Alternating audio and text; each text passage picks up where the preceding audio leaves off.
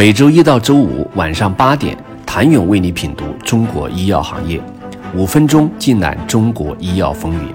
喜马拉雅的听众朋友们，你们好，我是医药经理人、出品人谭勇。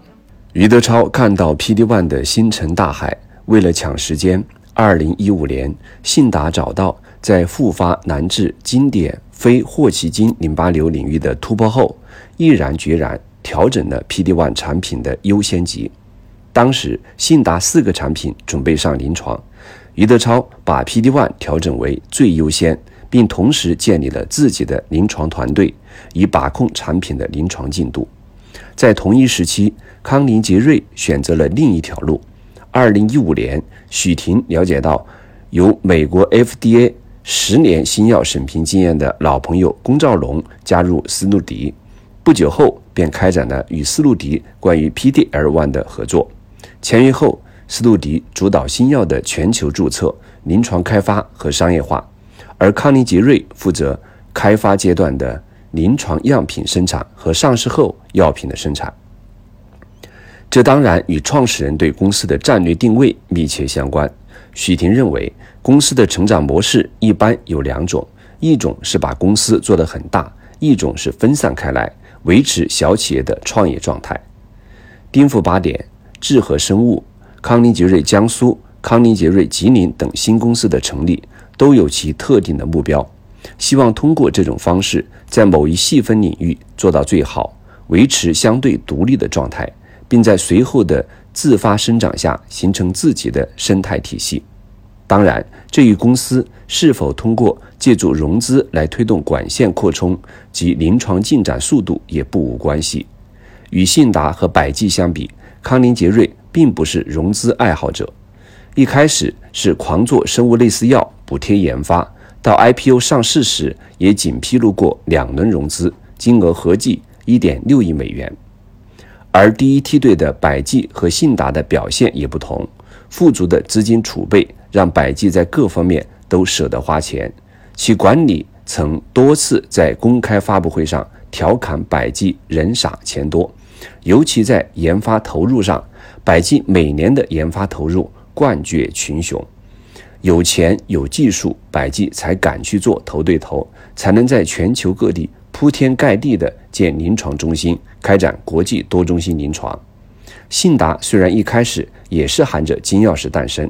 但刚开始余德超就选择了建厂，与李来合作生产，在产品构建上有生物类似药，有创新药。在商业化上的提前布局，并且投得更多，在企业从 biotech 转型到 biopharma 的时期，完成自我的蜕变。这一点虽然很难，但信达还是做到了，因为其一开始就是 big pharma 的逻辑。通过自己的产品和合作，信达的商业化潜力未来会步步显现。今年以来，国内 ADC 赛道最为亮眼的明星，莫过于荣昌生物。其与 SEGN 的二十六亿美元交易刷新了中国单药授权金额的记录，而荣昌生物在 ADC 领域的辉煌少不了其 CEO 房建明的高瞻远瞩。二零零八年，在国外工作多年的房建明回到国内，与荣昌制药共同创建了荣昌生物工程，并在二零一零年将其易名为荣昌生物制药。对于创立荣昌生物的初衷，房建明并没有什么犹豫，开发 first in class 或 best in class 的药物。但这在2008年却是十分超前的想法，因为学习和工作的经历，房建明对于融合蛋白和单抗药物比较熟悉，所以他想尝试难度更大的项目——抗体偶联药物 ADC。于是，荣昌生物在2011年前后便启动了 ADC 项目。很显然，这在二零一一年也是一个超前的项目。带着充足的科学知识和挑战高难度的兴趣，荣昌生物在 ADC 赛道奔跑了起来，并成为了撞线者。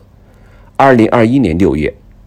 荣昌生物 ADC 药物维迪西妥单抗上市，成为国内首个上市的 ADC 药物。今年九月，荣昌生物第四款 ADC 药物进入临床。在其他人还在思考要不要进入 ADC 赛道时，荣昌生物已经一骑绝尘。回看荣昌生物的发展，可以看到对于擅长和想挑战的事，房建明选择了以擅长领域打头阵，在相对安全的情况下，选择了想挑战的事，既不待在舒适区，也不将自己置于危险之中。这样的策略或许值得其他初创公司借鉴。想了解中国生物制药十年大考成绩单，请你明天接着收听。谢谢您的收听。想了解更多最新鲜的行业资讯、市场动态、政策分析，请扫描二维码或添加医药经理人微信公众号“医药经理人”——医药行业的新闻与资源中心。我是谭勇，明天见。